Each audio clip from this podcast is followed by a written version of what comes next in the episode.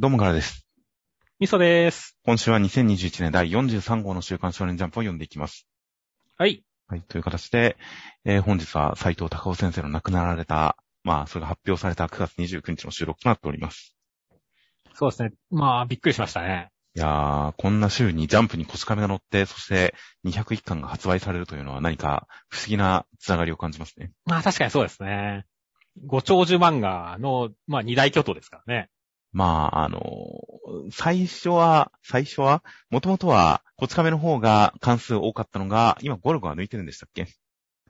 うん。で、こっから201巻が出て、またこち亀が抜き返すかという、そういう接戦ですからね。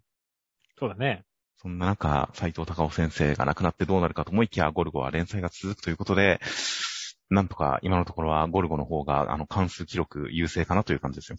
まあさすがにもうこの後ずっと続けてなるとね、ゴルゴはなんか本当にすごいことになりそうだけどね。まあそう。確かギネス認定も、同一の作者が書いたシリーズもので最長のみたいなギネス認定だったと思うんで、おそらく作者の方が変わったということで、まあその記録に関しては、こち亀がこれから抜き抜き返す可能性もあるかなとか思ったりするような、まあそんな何か、うん、一つの時代の終わりを感じさせるようなニュースでした。はい。といったこち亀も載っている今週号、えー、中身としましては、えー、巻頭カラー表紙が、日本でのロケットクラフトへ超大人気御礼巻頭カラードクターストーンということで、こちら表紙巻頭カラードクターストーン、表紙の方はすごくカラフルな感じの、何かペインティングな感じの千空くんとサイくんと龍水さんという一枚でした。そうですね。彩りまくれ、創造の秋っていう感じですからね。はいはいはい。いや、実際なんかこのね、千空くんの手のなんか、プリンターを出力するみたいなやつで、いい、かっこいいねっていう。はいはい。5本指から、なんかペイン、ペイントみたいな。この、なんかすごい SF ガジェット、表紙とか扉絵とかだと結構よく使いますよね。そうだね。うん本編とはまた違ったすごいかっこいい感じの、ある種、坊一先生の趣味全開なのかなっていう感じの、かっこいい感じのイラストになっていました。で、カラー扉絵の方は、えー、いざ日本へという感じの、その、富士山を背景に、今流行りのキャンプスタイルでっていうか、富士湖畔のキャンプ場はいつも混んでますからね。そうですね。すごいゆるキャン味あるなって思いながら見てましたね。別にゆるをつける必要はないと思いますが。まあ、あのいや、なんかほら、この富士山のさ、はいバックにこういう湖畔でゆるキャン第一は、そういう場所じゃないですか。まあまあ場所的にゆるキャンの舞台ではありますが、もともと富士湖畔ってキャンプのメッカで、キャンプ場も大量にあるし、すごい流行ってるところっていうのがまずあってですからね。まあ、その通りですね。だからまあゆるキャンって言えなくもないですが、まあそもそもにキャンプって言ったら富士山湖畔っていうのはかなりメジャーなので、まあまあ普通にキャンプ見って言ってもいいかなという感じではありますよ。そうですね。という感じで、えー、まあまあ、富士山と今の流行り季節感とか盛り込んだ感じでの、まあ、キャンプをする千空くんたちという扉絵となっていました。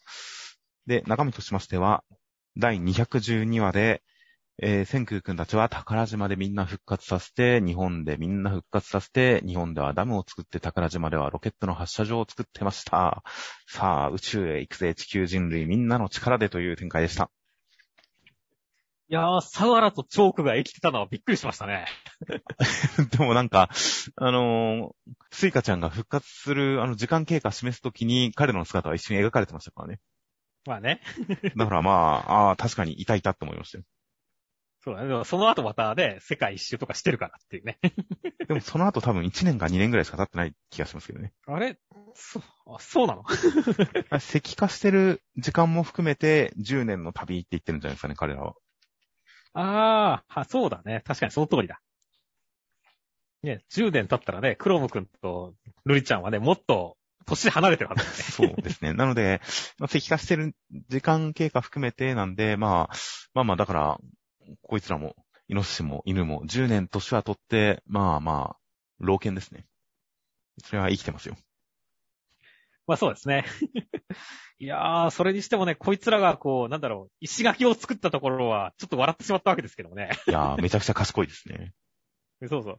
ただその後にね、あの、その流れでダムができてたっていうところで、ちゃんと感動につながったというかね、納得できる感じだったんで、そこは面白い構成でしたよね。そうですね。まあ、石壁を作ってたっていうところはいい話だと思いつつ、やっぱりちょっと違和感がすごくあったんで、その違和感がダムっていうネタバラシによって回収される、その伏線と回収の、まあ気持ちよさはありましたね、そこに。いやーだからその辺やっぱ上手いなって思うんだよねって。いや、本本当にいろいろ、ただダムを作りましたではなくて、それをこういった、まあ、感動ドラマの方にも派生させてくるっていうのは、さすがのこの、なんでしょう、演出力ですよ。そうだね。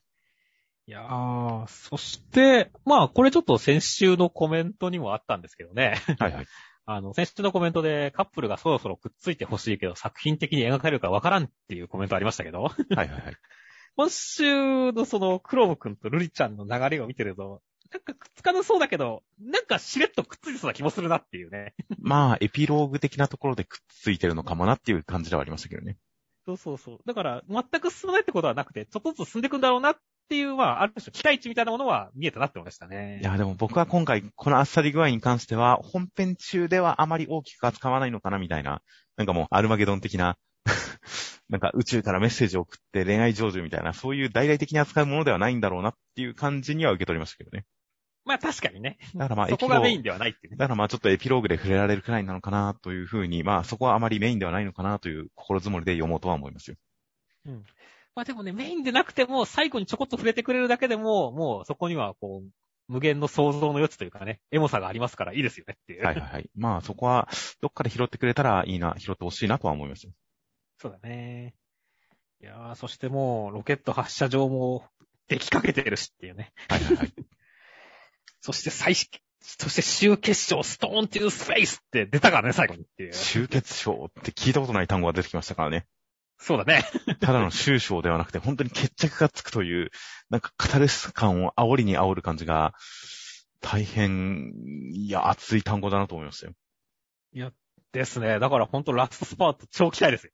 そうですね。ただ最終章と言ってないから、終結章の後にまた何かあるのかもしれないですけどね。新たなビギンが、ビギニングが。そうですね。再、再始動章みたいな。最終って言ってないのはなんか意外とあるんじゃとかいろいろ想像が膨らむところではありましたよ。まあ確かにね。いやー、という感じで本当に1話の中で巨大建造物が次々にできてくるあたりは、何かあの文明を開発するゲーム、シビライゼーションとかのストラテジー系ゲームの終盤を楽しんでるような、そういうカタルシスがありましたよ。ほう。でっかいものがどんどんできてくる。立て続けにバンバンバンバンって文明進歩が加速していく、あの感じの気持ちよさがありましたね。はいはいはいはい。まあ、確かにそういうゲーム的な楽しさっていうのは確かにあるかもしれませんね。という、ここで畳みかけてくるこのテンポ感というのも大変最終章というか終結章に向けて期待が高まりますので、来週からどういう時間の進みとミッションと動きになっていくのかは大変楽しみです。はい、では続きまして、ワンピースの1026話内容としましては、モノスケさんはカイドウに噛みついても怖いものはねっていう感じで、ルフィがカイドウとぶつかって、雲が割れて月が出て、えー、犬嵐さん、猫マムシさんは、それぞれ、えー、ジャックさんとペロスペローさんを撃破しましたという展開でした。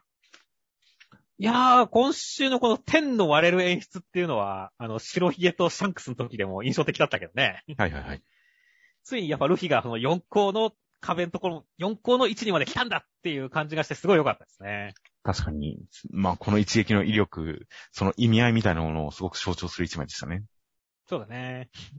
そして、それによってね、天が割れたことによって、この犬嵐さん、猫虫さんが勝つっていうところもすごいドラマチックでよかったよね。はいはいはい。一回、こう、陰って、お前ら、こちらの運の強さだ、みたいな感じで、そうい、一旦逆転を描いてましたからね。そうだね。っていう、そこからの、この、急転怒涛の展開、大逆転っていうのは、本当に何か、本当にルフィが戦況を変えてる感じがありましたね。やっぱ主人公の活躍が周りにも波及していくっていう展開はやっぱ面白いね、少年漫画的に。そうですね。だからここでモノスケさんが噛みついてルフィがカイドウに俺が絶対勝つっていう話をして、周りがそれに湧く、それぞれが当然だろうみたいな感じとか、いろんなリアクションを返すっていう、その戦場の湧き方で本当にルフィが、まあ、主人公なんだな、大将なんだなっていう感じが、まあ、将軍はモノスケさんなんですが、何か、本当に中心なんだなっていうのがすごく伝わってくる演出でしたね。そうだね。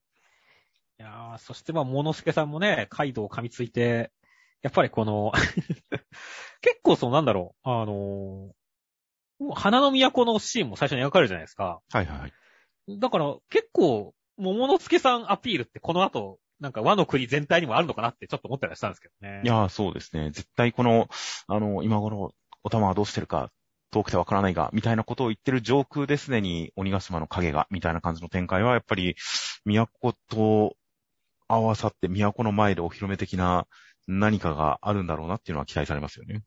そうだね。大活躍して、鬼ヶ島を止めて、桃之助、やった、将軍が来たぜみたいな展開になりそうですよねっていう。そうですね。人間形態まだ見せないですからね、モーノスケさんは。そうなんだよね。そこ、いつ見せてくれるか楽しみだよね。楽しみですしね。カイドウに噛みつくときに、その脳裏に浮かぶのが、その、おでんさんとかを含むその苦しい記録、辛い記憶の数々が、こう、脳裏をよぎってガブっていうところの、この、悲しみ苦しみを胸に、まあ、仕返しにというか、なんというか強くなってという、この辺の演出はすごく熱いものがありましたからね。そうだね。その、やっぱり成長を乗り越えた感じのモーノスケさんを、が何をしてくれるのかは楽しみですよ。楽しみだね。そして、まあ、活躍といえばね、なんか最後に、オロチさんも生きてたんだなっていう。そうですね。なんか偽物とかいろいろ、なんか想像もありましたが、普通に生きてましたね。うん。だから、こいつを、どんな混沌を呼んでくれるかワクワクですよっていう。そうですね。まあ、モーノスケさんに成敗してほしい人の一人ではありますからね。そうだね。いい感じの絵面に収まってくれたらいいなと思いますよ。情けなく死んでほしいなって思います。まあそうですね。ギャーってやってほしいなと思ったりもします。ちなみになんかネットでは前々からずっと言われている、今回のお話のモチーフ、桃太郎、桃之助くんが桃太郎だとしたら、ルフィが猿で、そして、ヤマトさんが犬ではないか。まあ、狼ですから、犬ではないか。っていうのが言われてて、で、まあ、今週改めて揃ったなと思ってたんですが、記事は誰なのか論はまだ決着がついてないみたいですね。ああ、まあ普通に言うとね、あのー、マルコさんだとは思うけど、なんか他に可能性ってあるのかな？ここまでルフィとヤマトがここに揃い踏みっていう感じで見ると、何かもう一因子、もう一要素絡んでくるのかなってちょっと疑ったりはしてるんですけどね。じゃあもう羽があるといえばもう、ウルージさんしかないでしょっていう。ね、ありましたっけ？ちっちゃいやつ。空島の人だから。うん。じゃあ、多分ウルージさんですね。やばいね、ウルージさんの到着楽しみだねこれ。間違いないですね。うんウルージさん参戦が待たれますね。はい。では続きましてが、えー、僕のヒーローアカデミアの第327話内容としましては、デック君お風呂に入って、オールマイトさんとも和解して、えー、気が抜けてなんとかこうゆっくり休むことができました。そして、ステインさんからの情報をもとにエンデバーさんたちがどこかへ向かっていますという展開でした。いや、もう、大概のことはお風呂に入ればなんとかなるんだっていうのはその通りだなって思いましたね。いやー、本当に、ウィッチウォッチでもそんなこと言ってたような気がしますよ。そうだね。そしてなんか、すごいマッシュルっぽいセリフとか顔だなって思いながら。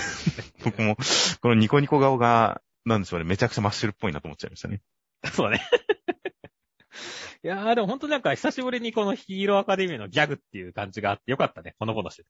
そうですね。和気あいあいとしてる感じ。そして何か爆豪くんの、爆豪くんとの新たな関係みたいなところがお風呂でわちゃわちゃして示されるところ、とりあえず沈め沈めとこうみたいな感じとか、その辺のわちゃわちゃ感とか、そしてバーンと一栄の量の外観が示される感じの、この帰ってきた感はすごかったですね。えーよかったですね。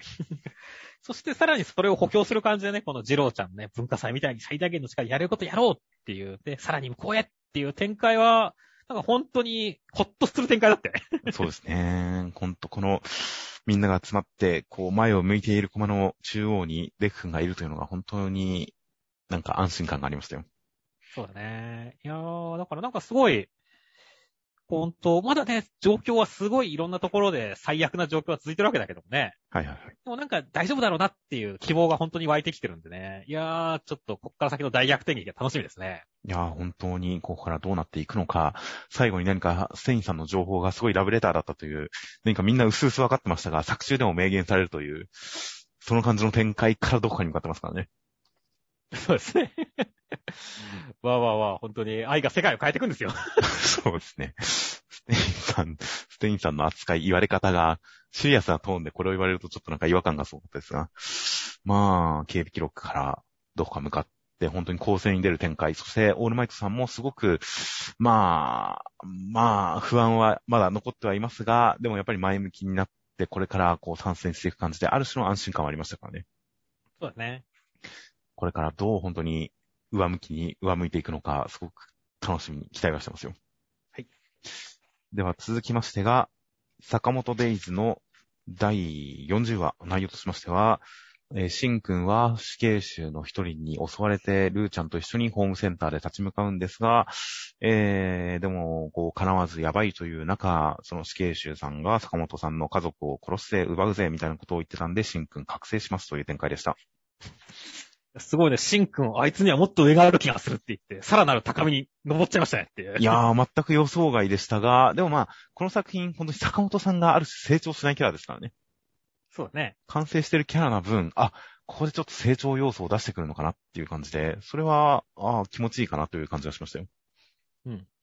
いやー、まあね、もともと、なんか未来を読む能力になってるっていうのは 思考を読む能力となんか全く別ベクトルな気がする、しなくもないけれども、もともとがなんか、あれだっけ、研究所で、もともとラボで脳の研究から発生したんだっけ、シンクの能力って。うーん、なんか大元の名分は忘れましたね。うん。まあだけどね、そういう脳の拡張っていうことを考えればね、その、確定予測みたいな形でね、予測演算を脳の中でした結果、未来が確定した未来まで予想できるみたいな展開だったらまあ納得できるかなっていう感じではありましたけどね。ああ、僕はこれ単純になんか無意識まで読めるようになったのかなっていう認識でしたけどね。はいはいはい。ああ、なるほどね。なんか、言語化した思考しか読めないっていうことで、ウータンさんにもちょっと侮られていましたが、大したことないなって言われてましたが、で、今回の死刑囚に関しても、戦闘に入ったらもう殺すっていうことしか考えてないっていうことで、まあ思考が読めない。どこを狙ってくるか、次にどういう攻撃をするかが読めないっていう状況だったのが、まあこれに関して未来が読める的なことを表現はしていますが、もう相手の本当に無意識まで込みで次に何をしようとしてるかがもう、なんでしょう、シンクロしてるような状態というか、そういうだから未来予測というよりかはやっぱり思考の読み取り、独身能力の延長なのかなと。人の動きしかこれ読めないんじゃないかなと思ったんですけどね。ああ、なるほどね。いや、まあ、その辺の説明はね、来週あるでしょうから、ネタ話楽しみですね。そうです。ま本当に予知能力だとしたら僕の想像をはるかに超えてくるんで、それはちょっと、うん、それだったら、それはそれで面白いような気もしますね。いやー、まあね、だから、あとはね、今週、やっぱホームセンターらしくね、ネイルガン使ったりとかね、いろいろやってましたから。いやー、本当に鈴木先生はアクション職人ですよね。そうだね。映画とかでもホームセンターってとにかく戦いの舞台になりやすいですからね。そうだね。いやー、やっぱりホームセンターらしいバトルをしてくれてて、大変面白みがありましたよ。だから来週もホームセンターバトル続けてほしいなって思って。そうですね。シンくんもこれが、まあ、独身にしろ、未来予知にしろ、直接的に戦闘能力とか、あの、攻撃力につながる能力ではないかもしれないですからね。そうだね。そう考えたら、やっぱり周囲の環境利用東方的なのはやっぱり有効なような気もするんで、その思考を読む、未来を読むシンくんの環境利用東方はすごい楽しみですよ。そうですね。環境利用法等って言うともう、が、バキのガイアを思い出しちゃうけどね。まあ、あれみたいなもんですが、まあ、本当にかなり先まで読めるとなったら、もう罠とか貼れますからね、きっと。そうだね。そこに動くと思っていたみたいなのができますからね。うん。これはホームセンターと四つっていうのは、すげえ相性のいい組み合わせかもしれませんよ。いや、楽しいですね。楽しみですね。いやー、あとは、今週死刑囚さんが急に消毒が大事だって言ってエタノールをぶっかけたあたりで、これが、明らかな水剣フラグと思ってちょっと笑っちゃいましたけどね。これはその通りだね。不自然すぎるわと思ったんですけど。まあまあ、全然楽しみだからいいですよ。いや、そうですね。ルーちゃん、やっぱ C ランクの実力見せてほしいからね。そうですね。っていう、なんか唐突な消毒展開がもう、もう明らかな水剣フラグだろうと思ってちょっと面白かったです。では続きましてが、呪術回戦の第160話、内容としましては、賢弱さんは、えー、まあ、コロニーの中の人たちをちゃんと逃がしてくれてるらしいです。虎取くんの先輩、岡県の時の先輩とかにはお礼を言ってくれたりしています。そんな中、虎取くんたち一同それぞれコロニーに突入ですという展開でした。いやー、賢弱さんが意外に紳士でびっくりしましたね。そうなんですよね。なんか、渋谷とかの感じだともっと冷たい感じだった気もするんですが、急に人間味を出してきて、何か変に魅力的になってきちゃいましたね。そうですね。もともとのまあね、ゲトウさんとは違う賢弱さんですからね。はいはいはい。ゲトウさんはもう本当人間は猿だみたいなことを言ってる人だったからね、この動きだとすごい違和感になってくるわけだけど、まあ、賢弱さんだとこういうムーブもあるのかなっていう感じではありますよね。まあまあ、みんなを術師にしようみたいな、そういうことですからね、きっと。うん。まあ別に一般人を殺す利点はないでしょうからね。うんうん。しかしそれでもね、まさかこんなところでお母さん味を出してくるとは思わなかったからね。いや、本当に、息子、最初、この佐々木先輩のことが全くわからなかったんで、息子と仲良くしてくれてありがとうって言われた瞬間に、わ、おかげのあの人かって思った瞬間に何か、なんでしょうね、世界が繋がってる感、第一話と繋げてきましたからね。そうね。世界が繋がってる感じ、この世界がちゃんと一つである感じとか、まあ、なんか、板取くんのその辺もちゃんと見てたんだなっていうところとかも含めて、何かちょっとゾッとする展開ではありましたね。そうだね。ちょっと怖さもあるよね、これ、本当に。うん怖いと同時になんかこの世界の厚みが増すような感じではありましたよ。そうですね。そして、まあ、いよいよね、板取くんたちもコロに突入っていう感じですけどね。はいはいはい。あーなんかすごい、はかりさん、死ぬんじゃねえかって気がしてるんだけど、大丈夫かなっていう。ほう。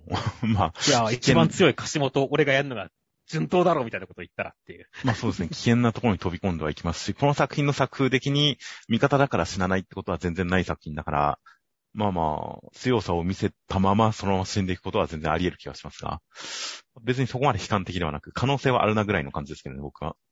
はいはいはい。まあね、確かにまだ能力も全然はっきりしてませんからね。少なくともそこの能力を発揮して、すげえ破壊先輩っていうパートは絶対あるはずですからね。うん。その先、それが、こう、通用するかしないかは知らないです。そうですね。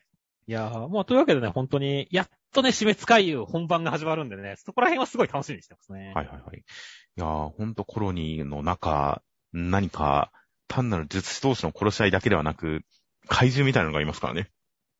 ね。恐竜、恐竜みたいなのもいますからね。うん。っていう、この普通の日常風景の中に異形のものが渦巻いてる感じの異世界観っていうのと、あと本当にこの、なんでしょう、都市圏、人の住んでいる領域に巨大な異空間が発生してる、この、なんというか、日本やばい感というか、ちょっと SF みたいな感じもありますね。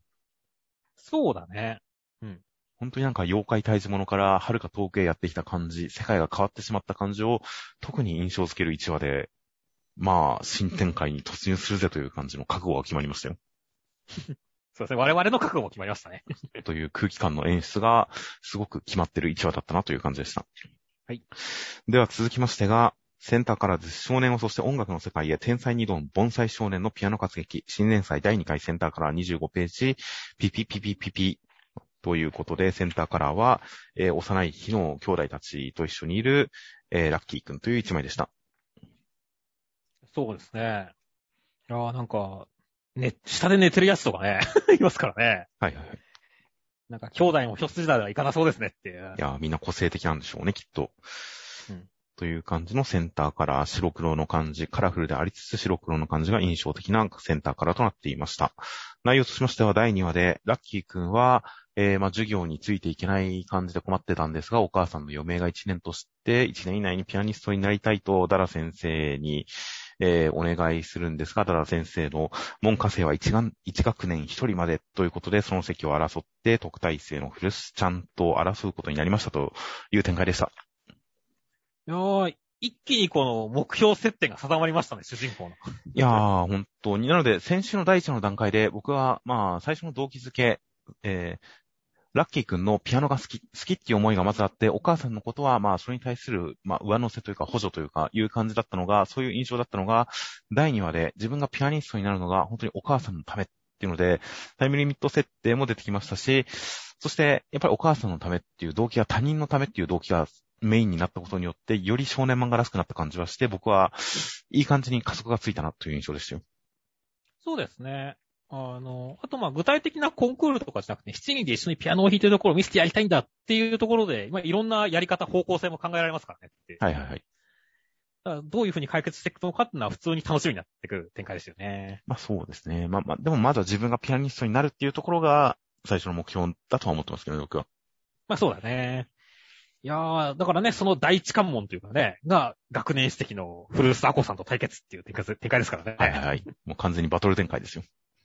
そう、バトル展開ですよっていう。お、少年漫画っぽいなって感じだよね。いや、本当に少年漫画っぽい感じで。結構だから2話で、まあ少年漫画っぽい娯楽っぽい方向に寄せてきたっていう点で、まあ、まだお話単体の中での盛り上がりに関しては、まだ抑え気味な感じだったりするんで、それがどうなるかっていうのは未知数ですが、まあ何か方向性としてはすごくちょっと安心、安心というか、お、結構わかりやすい方に来たんじゃないかなという感じでワクワクはしてますよ。いやそうだね。実際まあこの対決でどういうね、バトル展開、リアクションが描かれるかによっても、まあさっき言った7人をね、一緒にっていうところに繋がっていく展開が、読者的にも道筋見えてくるだろうしね。はいはいはい。いや、だからどんな感じか楽しみだし、あとはダダ先生が意外と大物だったっていうね。まあそうですね。音神学校に唯一負けを満たしたことがあるらしいですからね。うん。高校もなんか嬉しい誤算だったよ。そうですね。だから、本当に、音神学音さん、仇春父親と対をなすぐらいの存在だってことが分かりましたからね。うん。まあまあ、格、師匠としての格は十分だったりするので、そことの、まあ、修行展開がどうなるのか、どんな面白修行が出てくるのか楽しみですよ。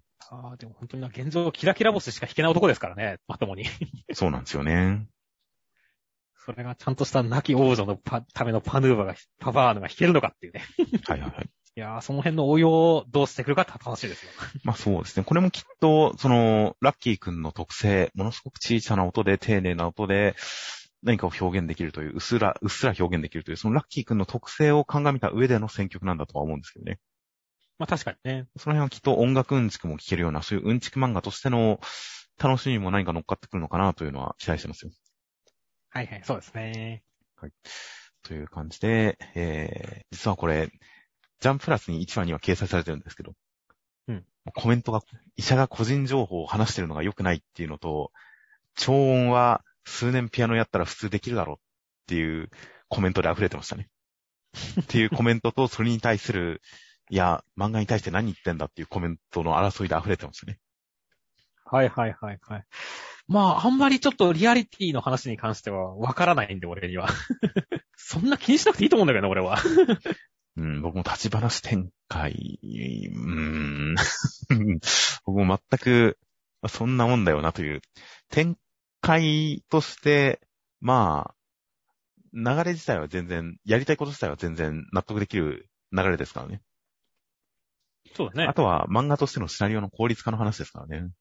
うん。と思ってしまっていたんですが、実際、実際の話をされると確かにわかんない領域なんで、個人的には違和感を覚えませんでしたが、それに超音ができないということに関しても何か理由がまた別にありそうだなという雰囲気で読んでいましたが、まあ実際はちょっと、わかんなかったりするんで、今後の作品の内容次第でフォローされるのか、それともそういうところはまあそれはそれとしていくのか、わかんないところではありますけどね。まあね。という感じで、まあまあ大変バトル漫画として、音楽バトル漫画としてのピピピピピがどうなるのかは大変楽しみですよ。うん。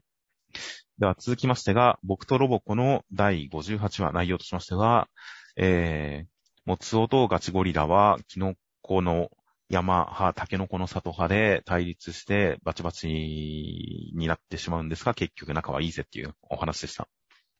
いや、もう仲良きことは美しきかなとね。やっぱ違いを認められる男はかっこいいねっていう友情の回でしたねって。まあそう。今更この程度の仲違いで二人が喧嘩すると思わないですしね。全くもってその通りですね。もう安心感しかない展開でしたよ。そうですね。いやー、まあまあでもね。まあ俺は、タケノコの里派なんでねっていう。僕も圧倒的にタケノコの里派だったんですが、最近キノコの山も好きですね。なんか年を取ったらキノコの山の良さが分かってきましたね。おー、どこら辺がいいですかね？あれやっぱり、クッキーの乾いた感じとちゃんとしたチョコのあの食感の対比があれはあれでいいんですよ。あー、なるほどね。あの、調和の取れてなくて、それぞれメリハリが効いてる感じが逆にってことね。そうです。ね。タケノコのあのクッキーのサクサク感はもう、ものすごい美味しいですか？うん。ものすごく美味しいですが、キノコの本当にあのメリハリ感もあれはあれでありだなと、まあ、30超えたあたりから思いましたね。だからまあ、どっちの言いたいことも分かりましたよ。はいはいはい。そうですね。まあ、我も、俺もまあ長年タケノコの里派で生きてはいますけれども、はい、はい。キノコの山を全く食べないかって言われたらそんなこともないですからね。そうですね。どっちがいいか。まあまあ、でも、どっちがいいか開けるとしたら、まあ、未だにタケノコではあるんですけどね。なんか、世代的なものはあるのか、よりしっとりしてる方がより高級な感じがしちゃいますからね。それはありますね。タケノコのあの、ホロホロ感、あれがやっぱりちょっとしっとり感に通じるものがあって、ちょっと高級感があって、好きなんですよね。うん。いや、まあ、そうですね。ああ、まあ本当にね。あとはまあ、テトリスとぷよぷよだったらやっぱぷよぷよだよねっていう。なんか、テトリスの方がちょっとストイックなゲームですよね。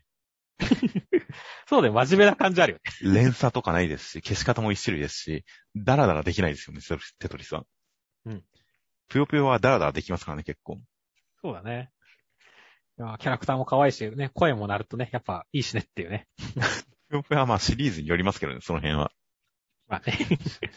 でもまあ、僕もライトゲーマーなんで、特にパズルに関してはもう、パズル苦手なライトゲーマーなんで、テトリスはちょっとストイックすぎて、プロぷよぷよの方が好きですね。そうですね。俺もあんまり極められないってない人間なんでね、パズルゲームとか。はいはい。カジュアルなぷよぷよ派ではありますね。という感じだったりしまして、まあ、いつも通りの、あの、茶番的な仲違い展開だなという感じでしたが、個人的にはこの、キノコの山は、軸の部分を持てば、ティッシュがいらないっていうのに対して、軸の部分もちょっとあの、チョコレートのオイルか何か、ちょっと油っぽい感じがあるから、多少ティッシュ欲しいけどなって思いましたし。まあね。あと、タケノコの里は、立つから転がらなくて並べやすい、配りやすいって言うけど、キノコの山も別に転がんないですからね。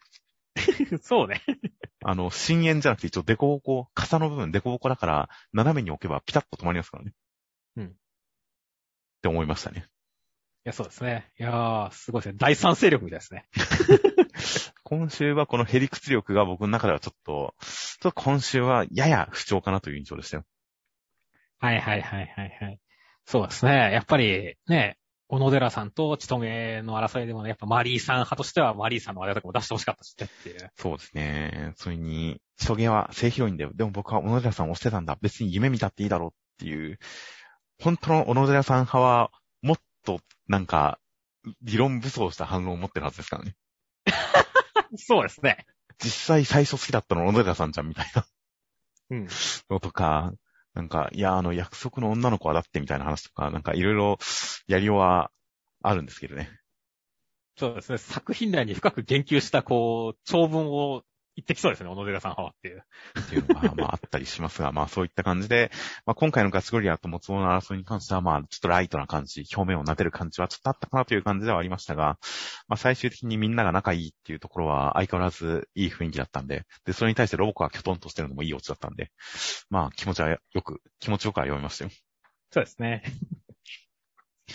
では続きましてが、ブラッククローバーの第307話内容としましては、ゼノンさんは悪魔と取引して心臓を手に入れて、まるで悪魔って感じを襲ってくるんですが、ランギルスさんはフィンラルさんと組むことによって戦え、戦えそうですという展開でした。いやー、先週のゼノンさんの過去編が、仲間ごと貫いてれば勝ってたのにみたいな展開になってきたのはドラマ立てうまいなって思いましたね。あの時自分が選ばなかったもう一人の自分が相手みたいな感じになって、そこに本当にただどっちが強いかではなくて、主義主張の、まあ、激突が、対立が乗るような要素が出て出てきましたからね。そうだね。いや本当因縁付けっていうのが本当に、もう念がいってるなと思いますよ、この作品は。本当だよね。タマトスですよ。本当にそういうのを、バトルの間中にこう、構築してるのが本当にうまいんだよ。本当に乗せられそうな因縁を全部乗せてきますからね。っていうか、因縁と因縁を、え、こっちとこっちを組み合わせて、こっちをこっちを絡めてみたいなのをすごくやってくるっていう、そこが魅力だなっていうのを、今回、フィナルさん兄弟の戦いにも感じましたよ。そうだね。そこ出してくるかっていう感じでしたね。そうだね。いやー、そして二人合わせて本当ね、ノータイム空間移動みたいな形で、本当に無敵の能力っぽくなるっていうね。はいはいはい。いやー、このあたりも熱いよねっていう。いや、本当ですね。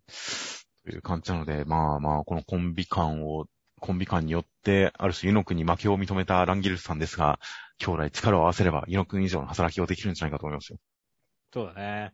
いやー、だからすごい、こう来たかっていう熱さがありましたし、いや、ここまで来たらね、なんか、他のメンツをガンガン参戦してきそうな雰囲気あるしねっていう。はいはいはい。いや、もう本当、まるで悪魔って感じですからね、相手が。そうそうそう。格がめちゃめちゃ上がったんだねっていう。いやー、だからどうするのかっていうね。このメンバーだけではやっぱまだ辛そうだしね。そうですね。ダークトライアド戦、ちゃんと一戦一戦、こう、敵の格を上げていきますからね。うん。最初は3人同格の雰囲気だったのに。ちゃんと、あ、こっちの方がやばい、あ、こっちの方がやばいって上乗せしてきますから、果たしてゼノン参戦がどこまでみんなの力が集結するのかは、大変楽しみですね。楽しみですね。では、続きましてが、えー、こち亀でした。201巻出ます。300巻出しましたが、あの、詐欺でしたっていう話でした。そうですね。いやー、この夢の300巻プロジェクトを途中までちょっと信じちゃうみたいな流れでしたね。いやー、ほんとやってほしいですよね。うん。300巻まで出してほしいですよ。そうですね。まあ、1ミリを目指しちゃダメだけどねっていう。1話しか載ってないっていう。なんなら、今回みたいな4ページしか載ってない感が出るかもしれませんからね。うん。そんな映画の特別小冊子のおまけとかじゃねえんだからっていう。確かにそうですね。もし、こち亀が今度何か映画化とかしたら202巻とかつけそうですよね、もはや特典で。ありそうですね。もう特特典扱いで。いやー、本当にこち亀は、なんかもう、相変わらず安心感があるなと思いますよ。いやそうですね。ほんと4ページの宣伝漫画なのにこんなに面白いってね。久々に書いた感じが全くしないですからね。だね。いつも通りのこち亀という感じがしますんで、本当に、うんこち亀、いつか短期でいいから連載してほしいなと、毎回毎回言ってますが、今回も思いました。はい。では続きましてが、センターカラーです。コミックス2巻発売目前。インターハイ県予選スタートセンターから青の箱ということで、センターカラーはいつもとちょっと違った色彩の、えー、なんちゅうの、絵画帳の千夏先輩の一枚でした。そうですね。なんかちょっとやっぱり雰囲気違いましたね。なんか主線がなくて本当に、うん、油絵というわけでもないんですが、うん、主線が乗っかってないんで、本当になんか漫画の絵というよりも絵画風な感じでしたね。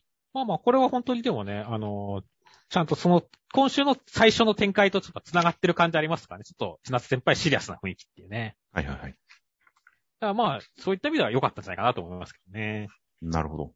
という感じで、えー中身としましては第22話で、千夏先輩、大輝くんと一緒に朝ラジオ体操をやりまして、大輝くんに大輝一本でエールを送ったりします。大輝くん、羽生先輩とダブルスに臨みまして、えー羽生先輩が敗れたプレイヤーを見て、周りの人がドン引きしてる中、楽しみって言って、羽生先輩も思わずにっこりという展開でした。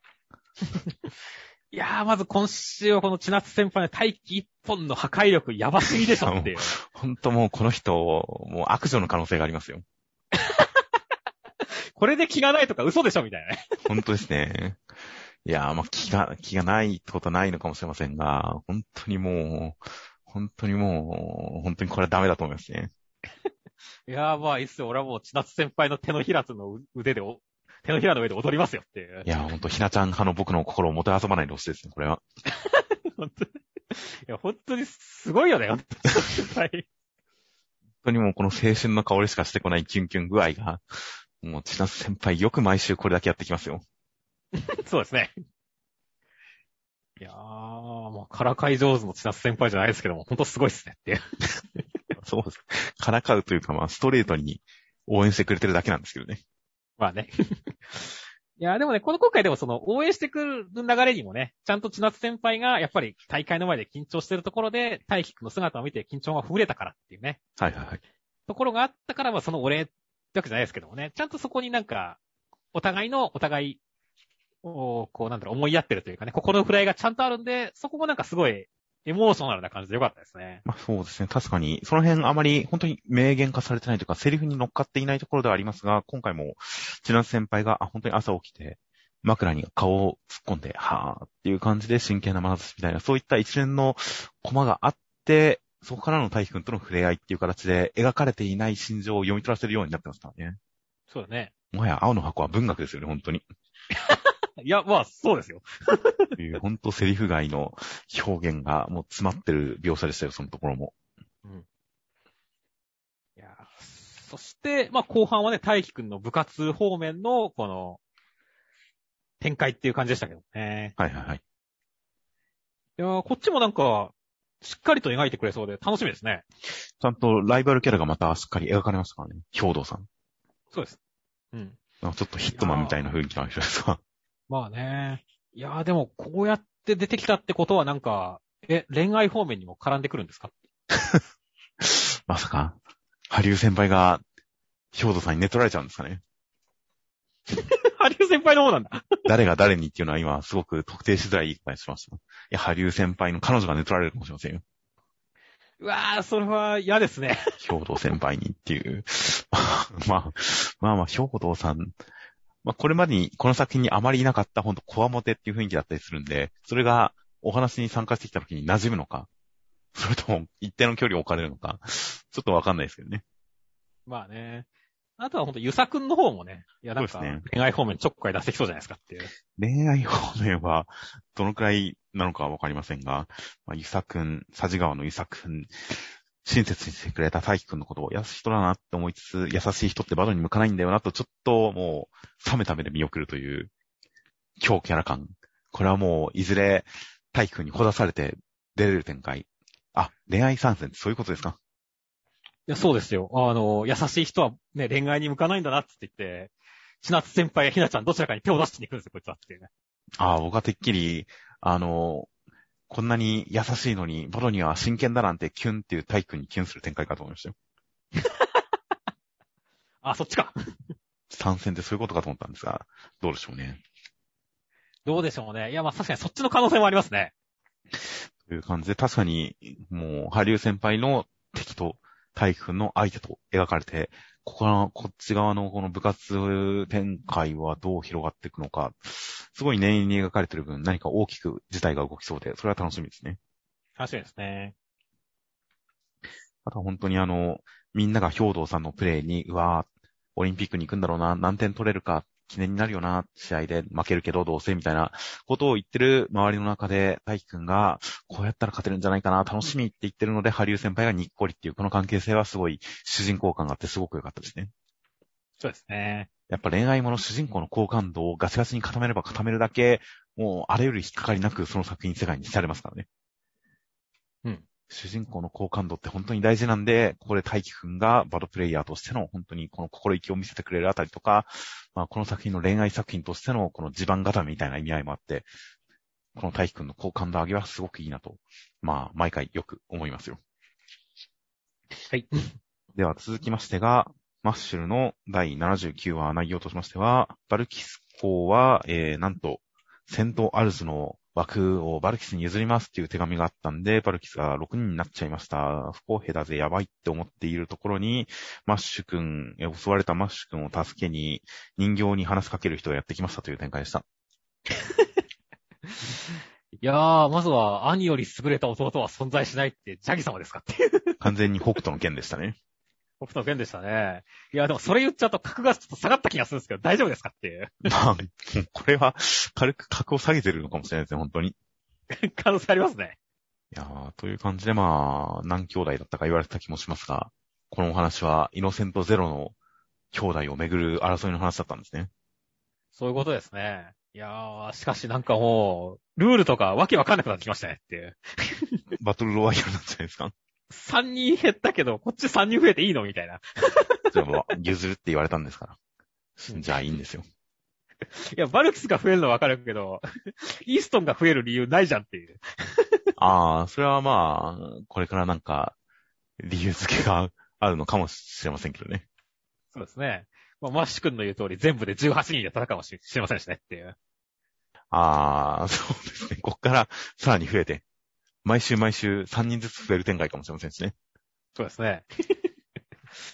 いやーもう、よくわかんないけど、でも面白いですねって いやー、まあ普通に6対6の、あの、試合、チーム戦になるのかもしれませんけどね。いや、そうですね。いや、でも、本当に意味はわかんなくても、あの、かつて戦ったな、強キャラが仲間として戻ってくる展開は、まあ男塾でも熱い展開でしたし、やっぱり熱い展開だよねって。まあそうですね。マーガレットさんに関してはそもそも負けてたんですけどね、予選で。まあそれで参戦できていいのかという感じだったりはしますが、本当にかつての敵が駆けつけて、そしてチーム戦の人数がどんどん増えていくという感じは、本当に古きジャンプ漫画を現代に蘇らせようというような、そういう意義が感じられて、何かマッシュルは本当になんか 自分の魅力を分かってるというか、なんかやりたいことがはっきりしていいなと思いますよ。そうですね。という感じなので、本当になんかかつての男塾のような、そして筋肉マンのような、あるいはもしかしたら北斗の剣のような、何かが始まるんじゃないかと大変楽しみですよ。では続きましてが、逃げ上手の若君の第33話、内容としましては、えー鎌倉の、えー新しい支配者、足利忠義さんたちは、若い人たちで、それぞれすごい有能で、えー反乱を企てた北条の一派とかもう、ボコボコですっていう展開でした。いやー、忠義さんも関東久し版の面々も、一癖も二癖もあって、強敵だなって思いましたね。いやー、本当に、すごい癖が強かったですね。癖強かったね。てか、サーファーの人は対等使いだったんだみたいなね。はいはい。あの中に刀が入ってたんですよ。そうですね。いやー、まさかっていう感じですよっていう。そうですね。サーファーではないんですよ。きっとやっぱこの時代にサーフィンはないですから。そうですね。でも波に乗ろう、乗るぜみたいなことを言ってるしっていう。波には乗るけど、あれは鞘なんですよ。さやなんですねっていう。いやー、というわけでね、本当に、時行くんにも負けないちょっとショタっぽい、孫次郎くんが出てきましたしねっていう。はいはい。さらに、あの、な、なぜかよくわからないけど恐ろしそうな今川則光さん、馬面っていうのも出てきたしっていう。これは、多分物語的ななんか意味がありそうですけどね。まあもしかしたらなんか歴史を知ってればね、あの、今川則光、あいつかみたいなのがあるかもしれませんけど、我々は全く知らないんでねっていう。そうですね。きっと意外と馬面ただのネタではなくて、その顔を隠しているってことに、何か大きな意味とか、まあ、信念、思想、キャラクター性が乗っかってるんじゃないかなとは思いますよ。そうですね。いやー、だから本当に敵側にもこういう計算しきれないキャラがいると、本当物語がどう転がるかわかんないから楽しいんだよねっていう。まあそうですね。いや、本当に敵側が個性豊かで、本当に悪の敵幹部という感じだって、まあ一人一人撃退していく感じなのかな、最初はという感じだったりするんで、まあまずは誰とどういう風に戦うのか、すごく楽しみになってきますね。楽しいですね。最後のところもね、あの、こういうね、強者を見せた上で、ね、時行くんが若さじゃ負けません。こちらまで、ね、9歳だしって言って、で、鎌倉への思いだけはどんな強者にも負けませんっていうところは、やっぱ、主人公を立てる感じでかっこよくてよかったですね。はいはいはい。最後主人公でまとめるところは、これだけ敵をかっこよく描きつつ、本当にそれに対してひるまない時行くんという一枚で締めるのは、すごくこの先、やっぱり期待で先が気になるという感じの展開でよかったですよ。そうですね。いい引きですね。では続きましてセンターカラーです。連載2周年トップコミックス10巻発売記念2号連続カラー第1弾センターカラー、夜桜さんちの大作戦という形で、何かすごいポップな感じのイラストをめいた感じの、えー、夜桜一家のオープンカードライブの1枚でした。いや、そうですね。いや、もうゴリアテの位置が良かったっすねっていう。そうですね。ボンネットの上という、大変爽やかな一枚でしたね。いや、爽やかでしたね。いや、ただね、ここに個人的にはね、あの、愛さんとかね、あの、あやかちゃんがいてほしいなとは思ったわけですけど、まあきっとね、後ろでなんかバイクとか乗ってついてきてるんだなって、脳内保管してますねっていう。確かに、まあ、お留守番じゃないですかね。屋敷を空にするわけにはいかないですよ。ああ、確かにね、ゴリアテまで旅出ちゃってるからねっていう。そうですね。屋敷を守る人が必要だから、お留守番かもしれないですね。という感じの大変何か夏感のある、もう季節にギリギリ間に合ったんじゃないかという感じのある一枚でした。で、中身としましては、第99話。お、第99話ですね。第99話ということで内容としましては、京一郎兄さんが薬の副作用でちっちゃくなっちゃって、幼い頃の、純粋に家族思いだった頃の京一郎兄さんにみんなほだされるんですが、そんな中、京一郎さん、自分の母親が亡くなったことを改めて知って、まあ、不穏なものを家庭に感じていて、自分は嫌われるけれどみんなを守れる大人になろうと思っていたからきっとその通りになったんだなと思うけれど、太陽くんは京一郎兄さんのことを大丈夫、支えます、頼りにしてますということで、えー、まあ仲良くなったような感じでありつつと思いつつ、まあお兄さんは元に戻りました。その一方お父さんは何か兄弟のイラスト相手にトランプやっててやべえっていう展開でした。いやー、まずはね、本当に、初太京一郎兄さんが可愛すぎてやばいかったですねっていう。いやーもう、お父さんの不穏さがなければこのままそうだったんですよ、きっと。そうですね。いやー、だからすごいね、なんか、こんな感じで京一郎兄さんの好感度を上げてくるとは思わなかったよっていう。いや、本当に、これが素なんだな、これが大元なんだなっていうのが分かりましたからね。そうだね。いやー、京一郎兄さんに対する好感度が本当上がるしかない一話でしたよ。いやー、本当にね。で、本当にこの、京一郎兄さんを見てね、あの、周りのリアクション特に双葉姉ちゃんのね、出れた顔、見たことない顔っていうところとかね、すごい良かったですねっていう。まあ、出れるというか、なんか、出れつつ、それをこらえてる感じのちょっとある表情なんですけどね。そうだね。本当に見たことない顔でしたよ。いや、本当になんか、こういう双葉姉ちゃんのね、表情変化で俺好きなんでね。はいはい。このレア感を出してくれたらもう、京一郎兄さんありがとうって言ってましたね。まあ、確かにそうですね。だから、双葉姉ちゃんは結構その、弟妹付きっていう形で幼い子供に対してデレデレする。すごくお姉さんとして甘やかしちゃうみたいな、そういうデレ感はありましたが、上は京一郎兄さんしかいないわけですからね。そうですね。両親もいないし、という形で、ある種上からめ認められる感じの甘やかされる感じの、自分自身が甘やかされる感じのデレ感っていうのは本当に、この京一郎さん相手でしか成し得なかった、すごいレアな表情でしたよ。いやー、というわけで本当99話にふさわしいほんと小さくなった時はどうしようかと思ったけどっていうね。はいはいはい。99話にふさわしいこのシリアスと、あの、笑いが入り混じったね、素晴らしい回でしたね。本当にコメディから入って、その中でさりげなく入れられていた伏線がお母さんの死に関するお話、この家族の辛い歴史に関するお話であって、それを元にして未来に向かっていくようなお話につなげていく、お父さんのやばい描写につなげていくっていうあたりの本当にほんわかした家族愛、そして面白いコメディ、そしてシリアスなスパイ、まあ、辛い事件みたいな感じの全てが詰まった夜桜さんでしたね。そうですね。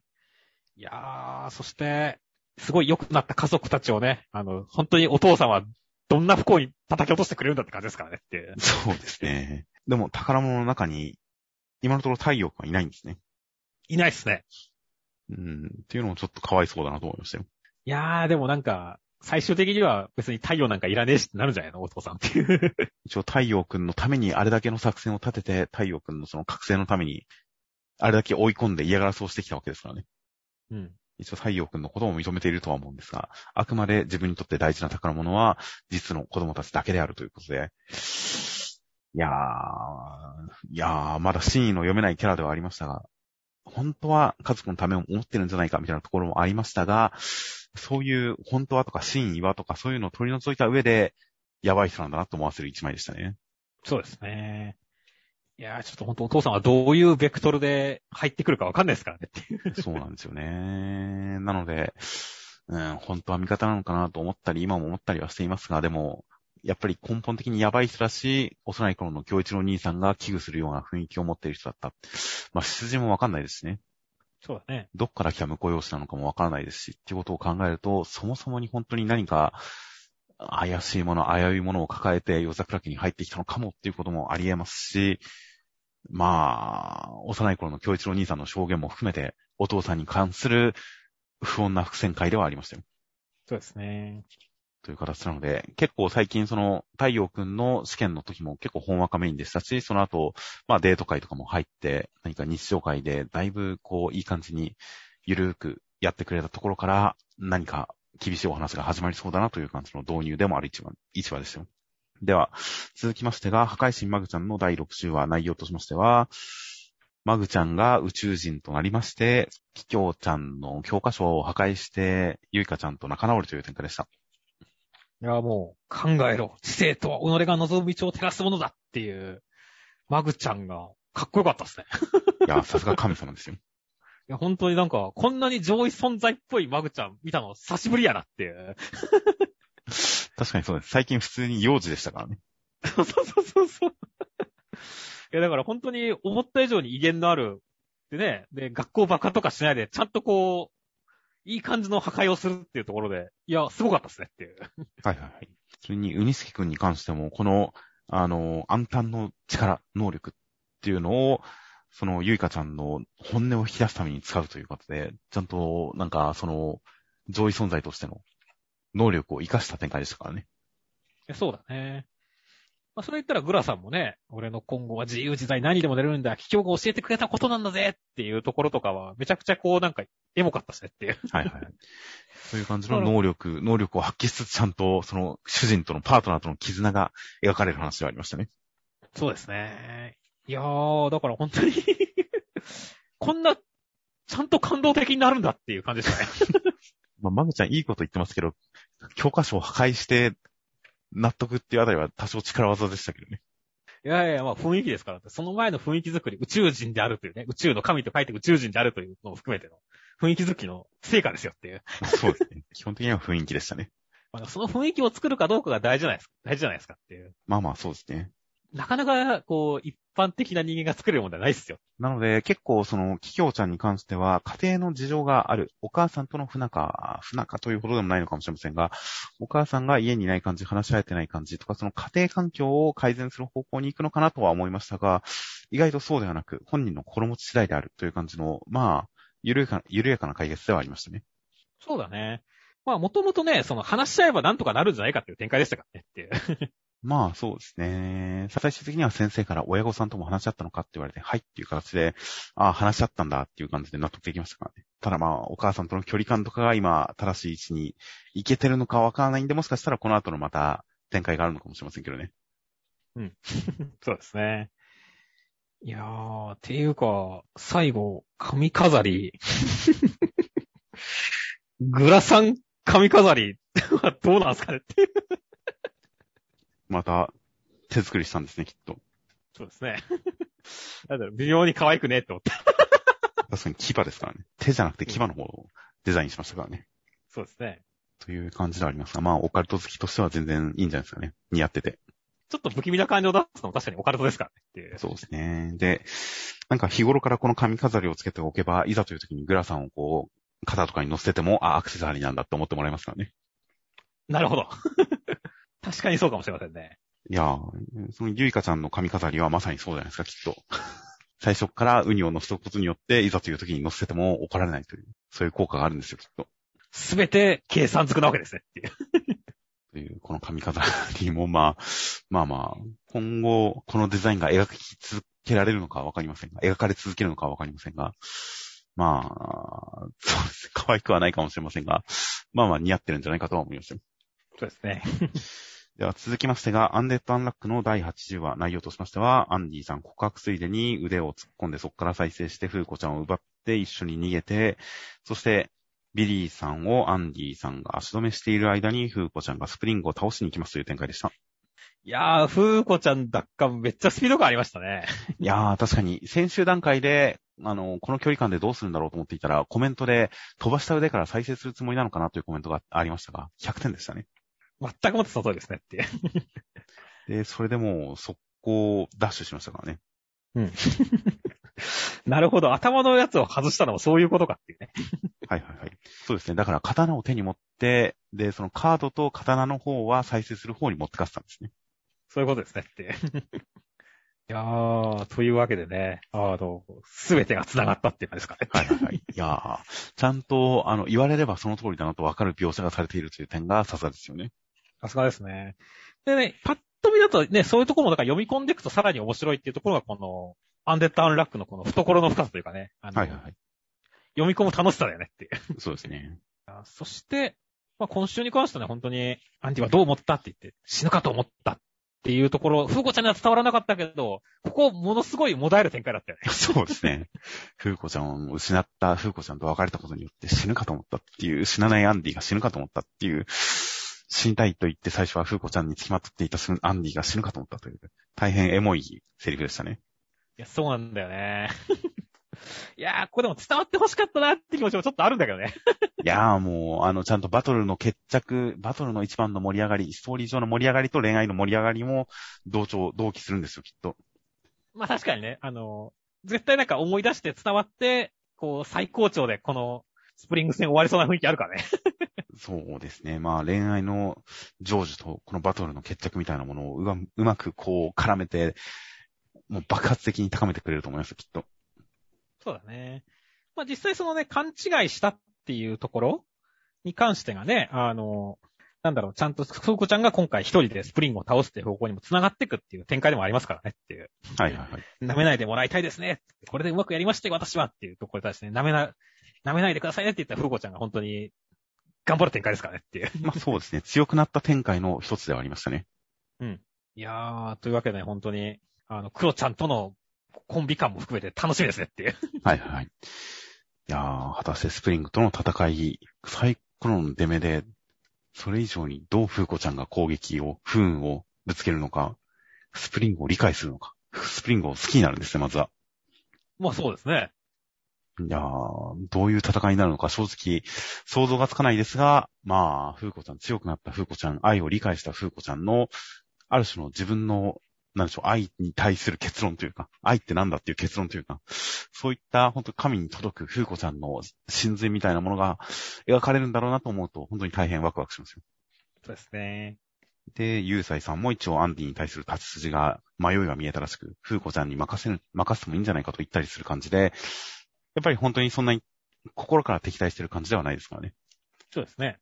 アンディに対してもそんなに何か屈折した何かを感じさせるわけでもないですし、ユーサイさんが仲間になる展開とかも見てみたかったりするんで、本当にこのバトルの終わりが待ち遠しいですよ。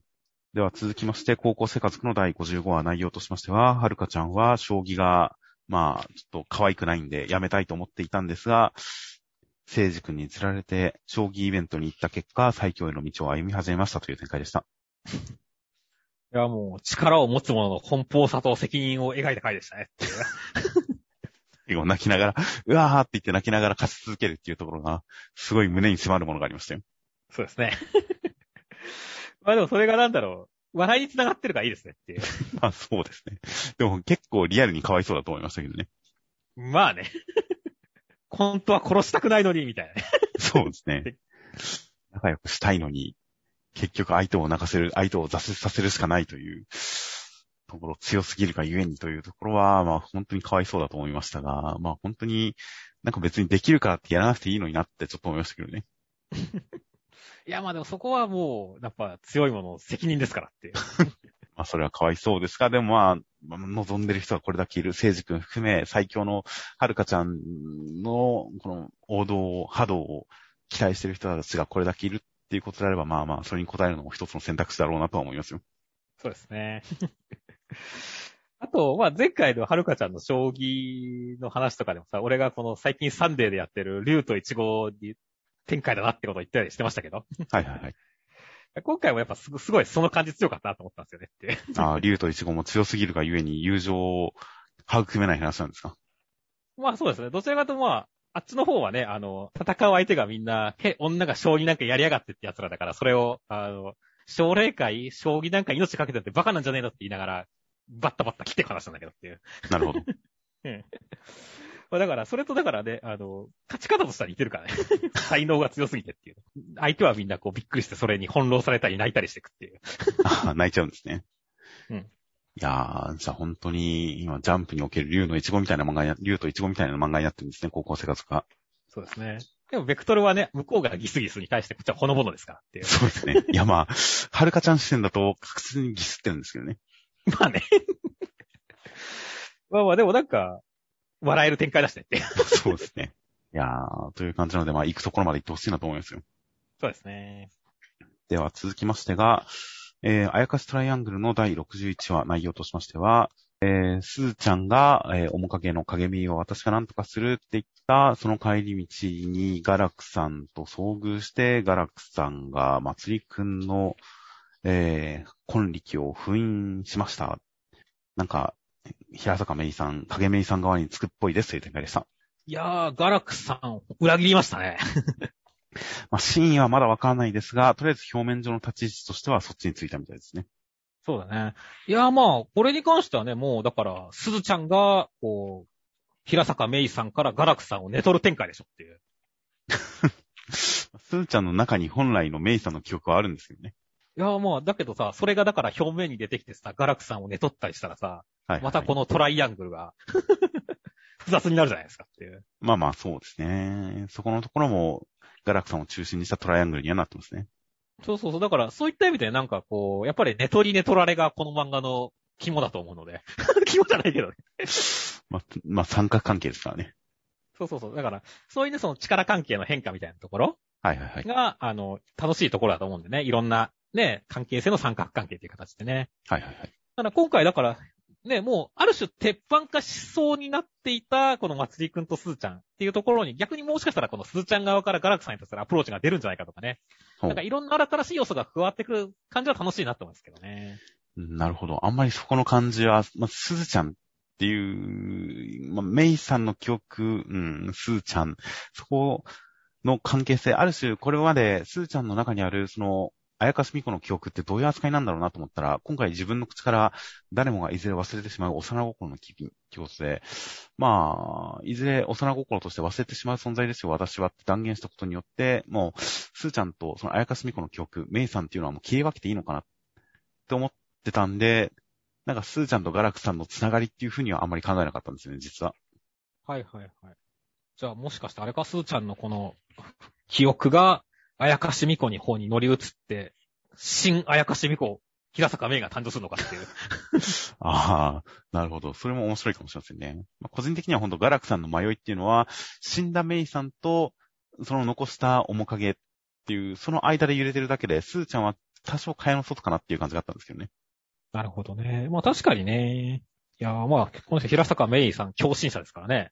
まあまあそうなんですよね。まあだからそこで、まあ本当のメイさん、まあ死んでいったメイさんと今の影メイさんの間で揺れるっていうのも、それはそれですごくドラマチックなんで、そこでガラクさんがどういった結論を出して何をしてくれるかっていうのは楽しみではある、ありますよ。そうですね。まああとは本当にね、あの、レオちゃんとまつりちゃんのエッチな絵面はもっとしっかり見せてもいいなって思いましたけどね。そうですね。誤解じゃないっていうやつでしたね。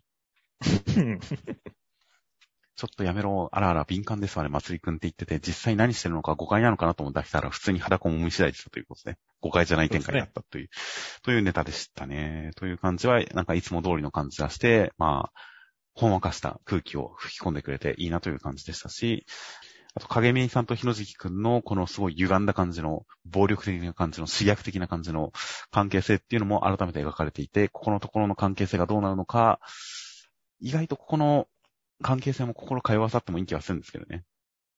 そうですね。何らかとの形で、というふうに思ったりもしますが、その辺のちょっと歪な感じ、ちょっと病的な感じのする関係性も相変わらず描かれていて、何かそれはそれで一つの性癖を捉えてるなとちょっと思いましたよ。はい。では続きましてが、ジャンプショートフロンティアです。二人の殺し屋、谷本達也先生という形で、えー、二人の殺し屋に殺しの依頼が出されまして、で、片方は片方を侮ってるんですが、えー、実はそういうのを侮られてた方の人が相方の殺し屋まで含めての殺しの依頼、依頼でした。殺しますっていう展開でした。そうですね。まあ、コナンさんとショッポさん、両方ともね、あの、キャラクターとしてのこの、格というかはあったし、立ってたんでね、キャラクターとしても。はいはいはい。あの、まあ、その二人が対決するっていう展開は、なかなかいい感じだと思いましたね。そうですね。それになんか、アクションシーンのスピード感の出し方とか、あまり、まあ15ページの中でアクションシーンそんなにはなかったんですが、なんかもう一コマ二コマぐらいしかなかったりはしたんですが、でもそのアクションシーンのスピード感とか、なんか、なんでしょうね、コマの構図、敵の描き方、敵との位置関係の描き方とか、すごいアクションシーン好きだったんで、がっつりアクション漫画読みたいなと思わせる一話でしたよ。そうですね。まあ、その前のね、やっぱドラマだとして目があったら殺す。あ、やっと目があったなっていうところで戦うわけですからね。はいはい。あの、逆にここまですごい俺は盛り上げ好きだったんで、もうちょっとちゃんとバトル書いてくれてもね、2、3ページくらい使ってるとは思ったんですけどね。そうですね。まあまあ、まあ、今回のお話はあくまでアクション以外がメインという感じで、まあキャラクターの見せ方、アクション以外のところでキャラクターを見せるところに力を注いではいましたが、まあ、潜入するところのちょっとしたアクションとかも含めて、すごくアクションも好きだったんで、いやー、そっちの方のボリューム満点な作品、本当に読みたいなと思いましたよ。そうですね。まあ、最初に確かにやっぱキャラ立てはうまいと思うんでね。はいはいはい。だからそのあたりで、それをうまく活かした感じのね、漫画見てみたいなって思いましたね。いや本当になんか、本当に構図とか含めて大変漫画がうまい。キャラクターのデザインとか、お話運びとか、演技の付け方とか、何かすごく印象が良かったんで、うん。いや、なんか全然、すごい漫画描ける人だなっていう 言い方が変な感じになっちゃいましたが、すごい漫画力ある人だなという感じだったんで、もっと長い作品、ちゃんとした読み切り、なんなら連載とか読んでみたいような気もしますよ。そうですね。まあ、キャラクターは見えてきても、ストーリーみたいなものは存在しない15話だったんで、ほぼ。その点、ストーリーの作り方、組み立て方みたいなものがどういう感じになってるのか、っていうのはちょっと未知数ですけどね。そうだね。ちょっとまあ、最後もね、やっぱり このマフィアのね、あの、殺人依頼をやった親玉は本当に腹黒いなって思いながら読んでましたからねっていうまあそうですね。という感じだったりするので、まあ本当にいろんな作品を読んでみたいなと、この谷本先生のいろんな作品読んでみたいなと思わせる15ページでした。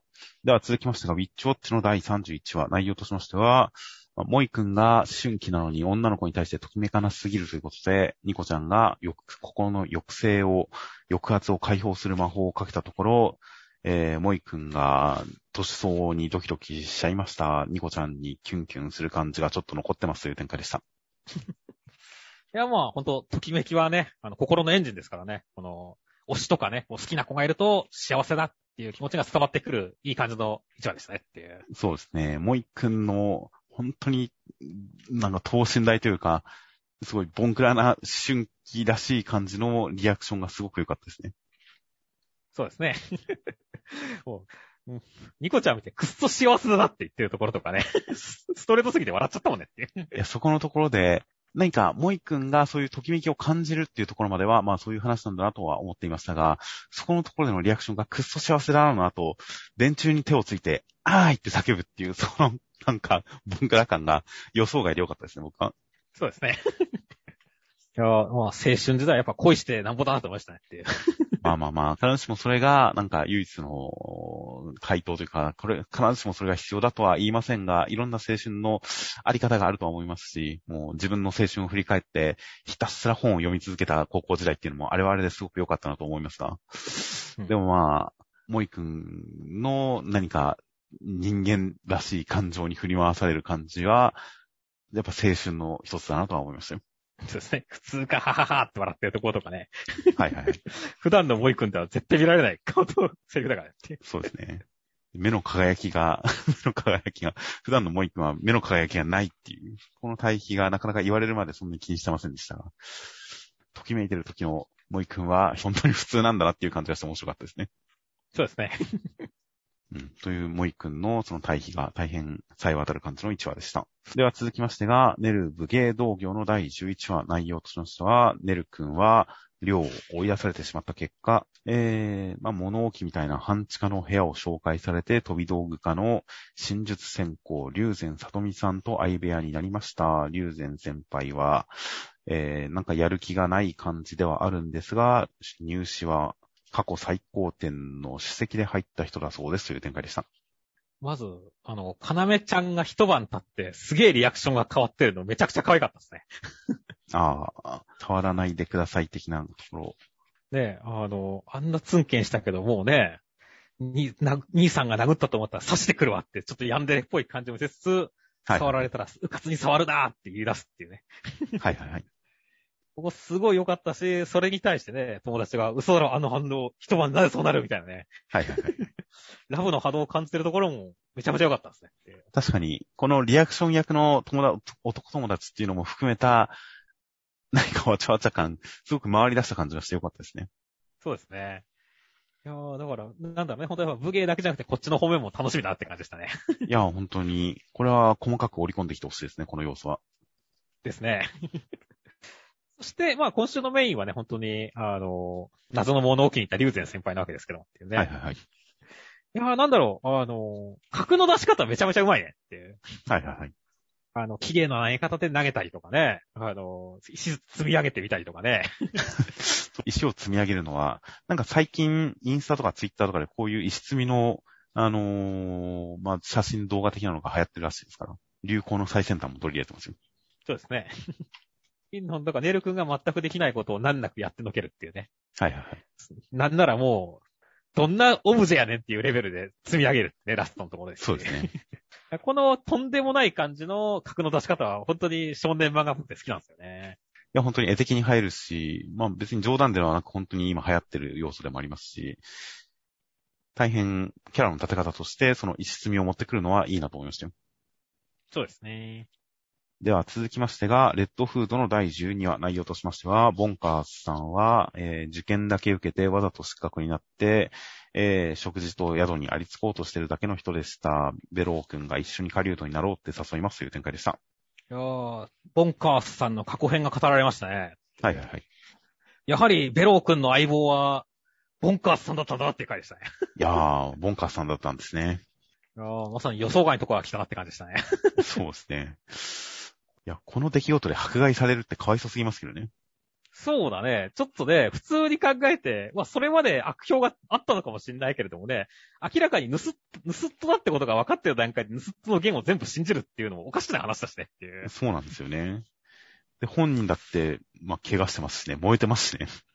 そうそうそうそうそう、喋れなくなっただけでね、筆談とかすればね、別にいくらでも繋がるだろうし、まずはだって、明らかなよそ者よりもね 止めてくれた領主の息子の方を信じそうな雰囲気だけどねっていう。そうですね。本人だって喋れないくらい火傷してるわけですしね、全身。うん。っていうので、ちょっと民衆は、それはひどすぎるだろう、かわいそすぎるだろうっていう感じの展開ではありましたが、まあ、人を信じた結果、人に優しくした結果、辛い目にあった人なんだなっていう、そのバックボーンはわかりますよ。そうですね。いやー、ていうかでも、これはこの前のね、その村長さんが出てきた時もあれだったけど、結構この主役とか主人公とか、そういったことにこだわる漫画なんだなと思いましたね。まあ、ここで出来事を物語に例えて、物語だって言うなら続きを書けばいいじゃないか、自分が英雄になる話をっていう感じで、その物語だとへの表現を重ねてきたっていうところは、すごく、まあ、印象づける感じではありましたね。うん。ただ、ベロー君たちが まあ、村長の方は何かそういう何かがあるんだろうな、裏事情、裏設定があるんだろうなという感じでしたが、ベロー君たちがわざわざ自分たちの物語に例えてるのは多少、なんか関連付けが薄いっちゃ薄いんですよね。そうなんだよね。ベロー君自体にその主役になりたいとか主人公になりたいとか、俺が脇役であるっていう感覚がないんだよね、別にっていう。別に物語にちなんだ何か趣味思考があるわけでもないですね。そうそう、バックボーンがあるわけでもないんでね。だからちょっとそのあたりがやっぱり、なんか、書きたいテーマと主人公のキャラクター性とか、乖離しちゃってる感はちょっとあるんだよ、どうしても。まあ、話してる内容に関しては別にベロー君の筋、その村を守って戦ったりとかした、そういったベロー君の筋もあって、ボンカスさんを誘ってるんだろうなっていう、まあ、なんかベロー君の人柄からそんなに乖離してる感じはしないんですが、そこで物語っていう表現を使ってるところに関しては確かに、ちょっと無理感はなくはないですよね。そうだね。まあでもこれ自体はね、本当に、展開としては嫌いじゃないですしね。だから、なんとなく本当に惜しい感じが残りますよねっていう。いや、本当になので、言ってること、やってることに関しては全然キャラクター性に通じてるなとは思うんで、あとは本当に表現が何か急に出てきたなという感じはちょっとあったなっていうだけですね。そうだね。そういった点で言えばね、あの、グリムに人の心がないっていうところもね。はいはいはい。ここ結構やっぱ面白いセリフだなと思うんだけど、でもあんまりこの、ね、ベロー君とクリムさんがね、一緒にいたシーンが少ないんでっていうね。読者的には初見ですよね、結構それ。そうそうそう。なんかせめて1ヶ月くらいさ、こう、一緒に、なんかキャンプとかしつつ、そういう話が2、3話あったりすると、この気持ちもなんか理解できるんだけどねっていう。まあ、なんか期間は、まあ期間がなかったとしても、読者にそのグリムさんのすごい実利主義みたいな、そういうところを印象づけるエピソードが何か一つあったら、なんかそうそうっていう自分の知ってる情報を語ってくる楽しさみたいな、知ってる情報を提示されることの喜びみたいな、そういう読み心地の良さみたいなものに通じる可能性はあるんですが、まあ、初耳感がありましたね。そんなに人の心ないんだ、グリムさんってちょっと思いましたね。そうですね。脳筋感は常にあったんだけどね。脳筋感はありましたし、確かに最初のところで、まあ、村人が死んだことに対して多少冷静すぎる感じはあったかもしれないですが、別にそんな人の心がないって印象はなかったですからね。そうだね。まあ、まあ、何か、やっぱりこれも、その、描くページ数の配分、描くことに対して描く量の尺みたいなものが、まあ、多少、こう、うまくいってないところがあるのかもしれないですけどね。そうですね。まあまあ、とりあえずでもね、あの、ね、一緒に、カドになるぞ、ボンカースって言って手を取り合ってますからね。はいはいはい。まあ、こっからですね、グリムさん相手にどう戦うのかっていう展開だからね。そうですね。相手はめちゃくちゃ圧倒的なんで、まあ、しかも人の心がないやつなんでっていう。はい。いや、果たしてどうね、ベロー君が見せてくれるか楽しみですね。そうですね。ボンカースさんも、まあ、すごい、顎が強そうですからね。え、噛みつくんすか？あの、桃の助みたく。あの、顎の力で何とかしてくれるんじゃないかと思いますよ。はいはいはい。ハリウッド、人の力、人は頭で戦う的な話ですから、やっぱり起点を利かした戦い方をしてくれるのかなとは思うんですけどね。そうだね。正直、一回捕まっても特に問題なさそうな感じですね、今のところ。そうだね。これ、まあ来週あたりもうすぐに捕まったら笑うけどね。そしてすぐ逃がしてもらうみたいな。うん。ことになってもおかしくないですが、まあ、なのでそういったある種作戦の道筋が見えてるんで、そろそろグリムさんがそれを上回る、その作戦をちゃぶ台返しするような、これじゃあ作戦がダメだ、みたいな、そういう展開をグリムさんがやってくれて、超えてくる展開を、ベロー君とボンカースさんのコンビが成し得てくれたら、まあ、いいなというような期待を全体としては持っています。という感じで、まあ、まあまあ、でも相変わらず本当過去回想とかも、あの、巨人の通り道でとか、屋敷でとか、ヌストガーとか、全体本当デザインとか、描写とか、本当に何かイラストとかはすごい雰囲気があって、この世界の雰囲気感とかはすごくよく伝わってくる感じだったんで、なんかこういう階層一つとってもビジュアル力の高さはすごい伝わってくるものがありましたよ。そうですね。では、えー、目次コメントの方が、えー、そうですね、関東からドクターストーン稲垣先生、科学監修の先生方と大会議、オンラインで難しい用語が飛び交い頭混乱という、監修の先生方と大会議。そんなレベルでやってるんですね、やっぱり。そうですね。さすがですね。うん。まあ実際その、ね、その、間違いがあっちゃいけないっていうのはありますからね。はいはいはい。普通にもう本当に宇宙船を作るという時に、何かよりいろんな専門の人の意見が入った方が絶対にこう作品のクオリティ、ディティールは上がるでしょうからね。そうだね。一人の人がこうやったらできますよっていう、ただその知識だけでやるよりかは、各分野からこういうやり方もありますよ。こういうやり方も、みたいな、そういうのを募った方が絶対にすごいものになるでしょうから、もう先生方と大会議っていうのが、どのくらいの内容になってるのか、本当に楽しみですよ。ですね。あとは、ピピピピピピのマポロ先生、1話で速攻ミスしました。すいませんでした。ごめんなさい。もうしません。多分。というので、実際何をミスったのかわかんないんですけどね。そうですね。情報あります？ツイッターでもみんなわかんないって言ってますね。なんか、せっかく書いたんだから、こんなミスでしたって言ってくれても嬉しいんだけどねっていう。でも、ちょっとこのなんか、一方的に謝ってる感じの浮世離れ感は、マポロ先生らしくていいですけどね、僕は。まあ確かにね。ちょっと愛愛嬌のある謝罪文だなと思いましたよ。あとそのピピピレイは、そのジャンプ SBS のところで、そのピピピピピの7つ語の名前はドレミアソラシからできている。今後の登場を楽しみにっていう担当のコメントがありますけど。はいはいはい。これ見ると、だからラッキー君は6番目の子供ってことなんですねっていう。まあ、おそらくそうみたいですね。そうだね。で、逆にこの今回7つ語みたいなところ改めて見出されると、まあ先週のコメントとかでもね、なんで、あの、7つ語の話なのに P が7つじゃないんだろうみたいなコメントがあったりしましたけどもっていうね。はいはいはい。確かにそういった意味では P、ピピピピピピピピ、な P7 つの方が無難なんだよねっていう。まあ、そうですね。いや、そこは何か意味があるんだろうなとは思いますよ。うん。だからまあもしなんか本当に意味があるんだったらそれが明かされる時がすごい楽しみだなって思いますね。まあそうですね。ちなみに今週お母さんがミーミン、あの、キラキラ星の世界の中で話しかけてくる女の子のことをミーミンと呼んでいるんで、すげえ名前だなと思いましたが、ラッキー、ミーミン。他の人のネーミングもちょっと 想像がつかないですね。全くつかないですね。ミーミンが出ちゃいましたからね。そうそう。それはさすがにちょっと飛んでるなって思うよね。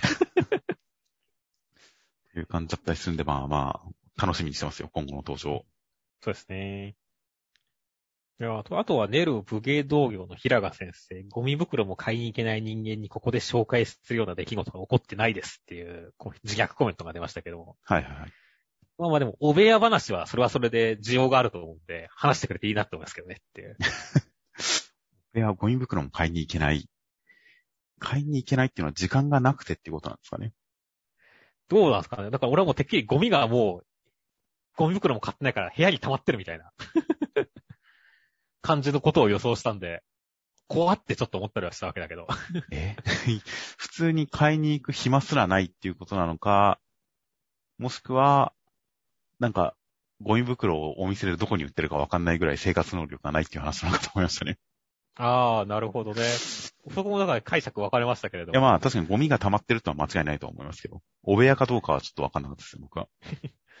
もうだから、そ、なんか、この分だけで、なんか面白そうな部屋だな、家だなって思うんで、ガンガンその話してほしいなってましたね。ゴミ箱にゴミがめっちゃ溜まってるのかなっていう感じではありましたが。まあまあ。ゴミ袋も買いに行けない、ゴミも出せない。まあすごい時間に追われてるんだろうなとは思いますよ、きっと。いや、まあ、もしかしたら、まあ、似顔絵がトイレだから、もう、ね、全部ゴミはトイレに流すのかもしれませんけどね。ああ、自分で食べるようなイメージですね、もはや。確かに。いや、だんだん平川先生がやばい人になってくるじゃないですか、我々の中で。平川先生、平川先生の顔、自画像がトイレなのは未だに謎ですね。謎だね。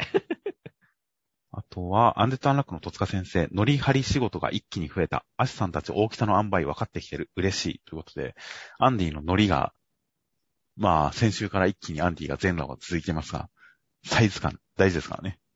大事ですからね。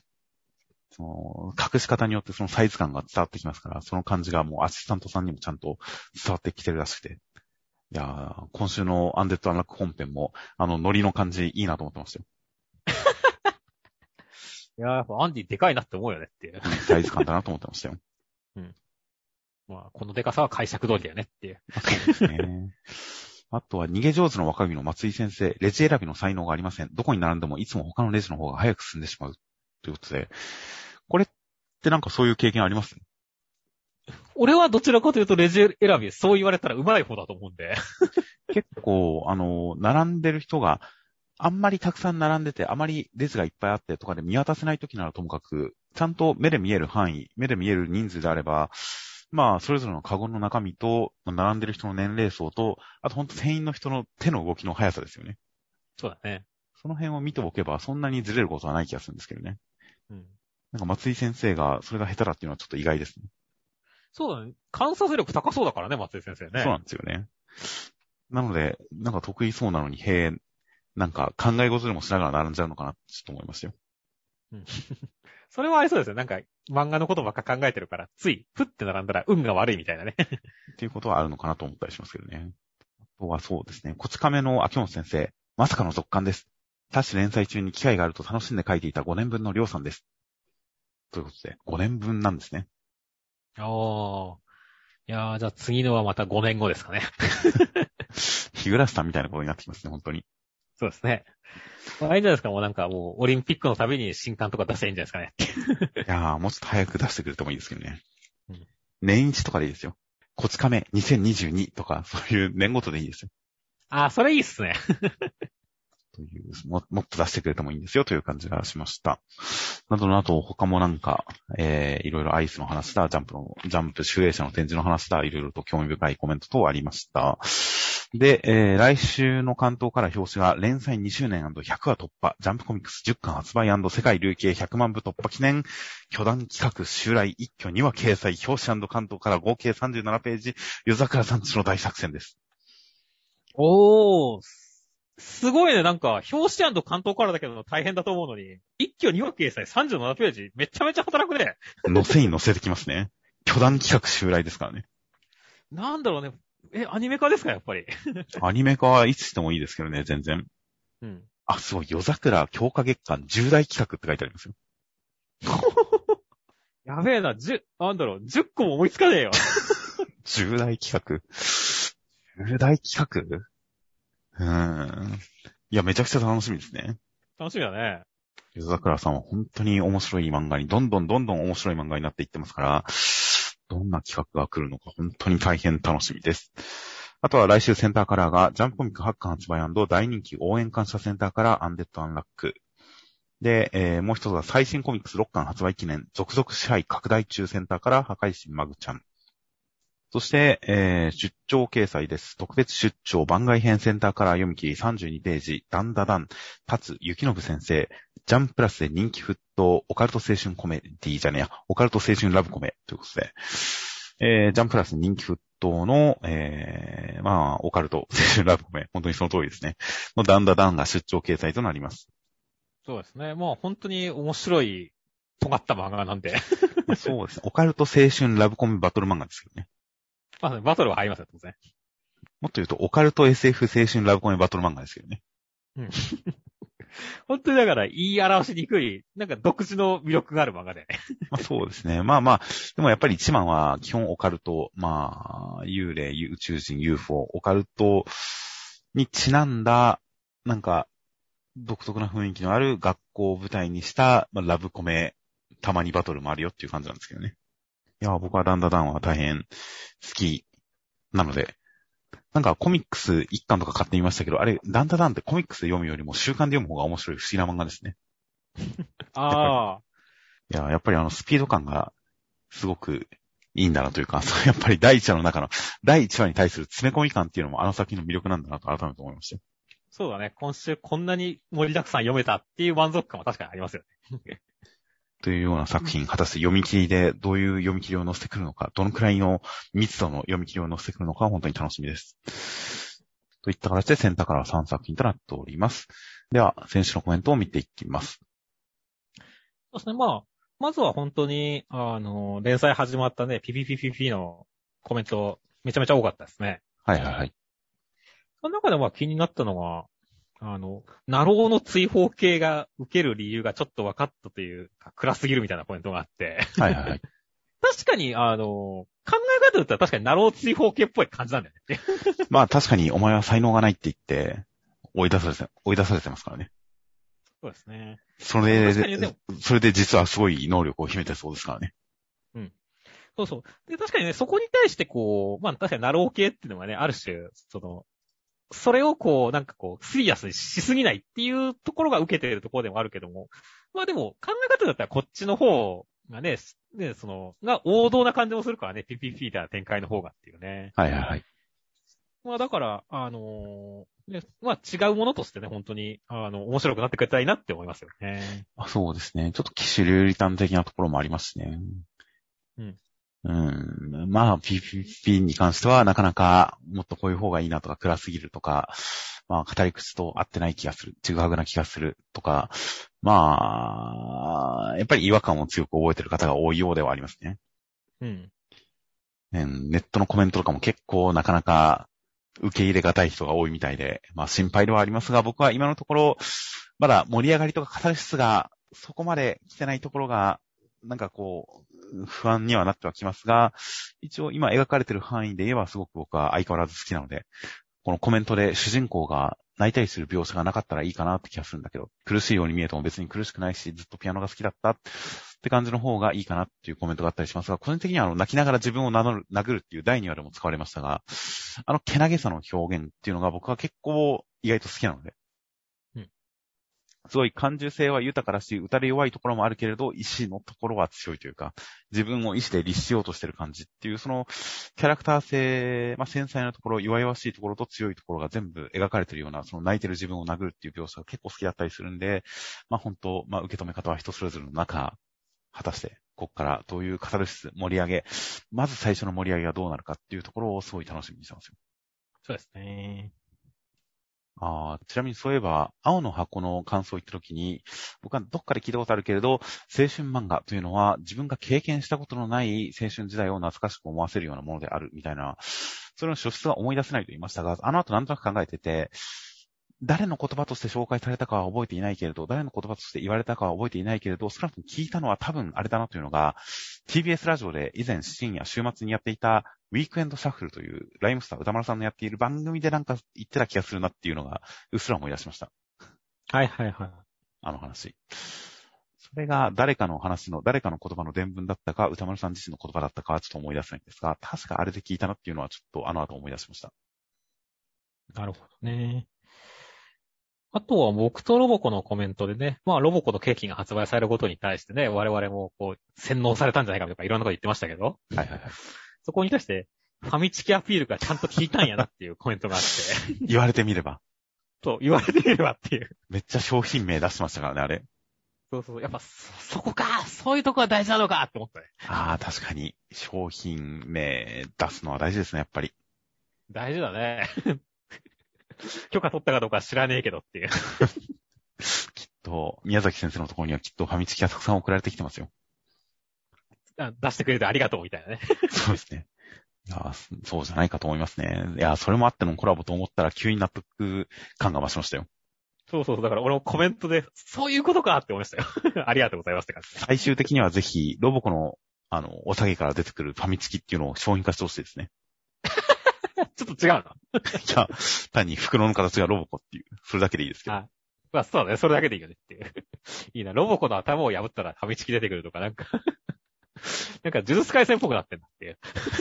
そんなグロくはない賢。者さんになってんだっていう。そんなにグロくはないですよ。いやー、という確かに、ファミチキコラボ、ファミチキコラボこそ待たれますね。そうですね。あとは、あーやっぱり坂本デイズ、あの、斧に市民が驚いたことに驚いたっていうコメントですとか、あと、高橋マグちゃんで、キキョウちゃんの家庭環境ハードだなと思ったけど、ルルちゃんもリアルなネグレクト、ネグレクトだったわ、ということで。まあ、そうですね、キキョウちゃんの家庭環境が、お母さんがいなくて、食器だけ置いてかれてるみたいな感じで、なんか悪いものとして描かれてましたが、ルルちゃんも似たようなもんですね、確かに。まあね、お母さんいなくて一人暮らしだからね。そうですね。一応、お隣さんによろしくお願いしますね、という感じでお伝えはしてありますが、まあ、家庭より仕事を選んだお母さんではありますね。まあまあいいんすよ。マグちゃんがいればいいんすよっていう。だから実際、その悲しみを抱えていたルルちゃんがマグちゃんに救われる話ですからね、これは。うんその要素は別に深読みでも何でもなく、作中でしっかり描かれてるところだったりはするんで、まあ実際ルルちゃんの家庭環境はちょっと悲しいものではあったんでしょうね。そうですね。という感じで、今回もキキョウちゃんの家庭がマグちゃんに救われるようなお話でした。あとは、レッドフードのコメントで、あの、先週のみんなを勧誘して、あの、狩人組合を俺の会社にするんだって言ったあのおっさんに関して、いや、お前合宿中に勧誘しとけよっていうコメントが、なるほどなと思いましたよ。まあね。あの場で、あの場でみんな関係性築こうとしすぎだろっていうのは確かにちょっと、まあ、なんならベロー君サイドに対してもちょっとそう思いますしね。そうだね。まあ、変な話。まあ、派閥を作っちゃった方が、もし何をやるにしてもね、協力展開だったら、ありえその方がいいしねっていう。知恵で戦うっていうんであれば、本当にみんなのことをもっとよく知っておくっていうのは試験に向けてやっておくべきことの一つではありますよね。そうだね。という感じは、まあ特に、あの、転覆を狙っているあのおっさんに関しては特にそうだよなというのは確かにそう納得のコメントでしたね。うんなどなど、他にもたくさんのコメントをいただきました。という形で、えー今週もまた広告が、えー4名の方、犬さん、キューテラさん、黒沢さん、笹田さんの4名の方から広告をいただいております。毎週いつもありがとうございます。毎週広告もコメントも本当にありがとうございます。はい。大変励みになりますという形で、では、来週がもう44号ですね。44号が10月4日発売となっております。では、お疲れ様でした。お疲れ様でした。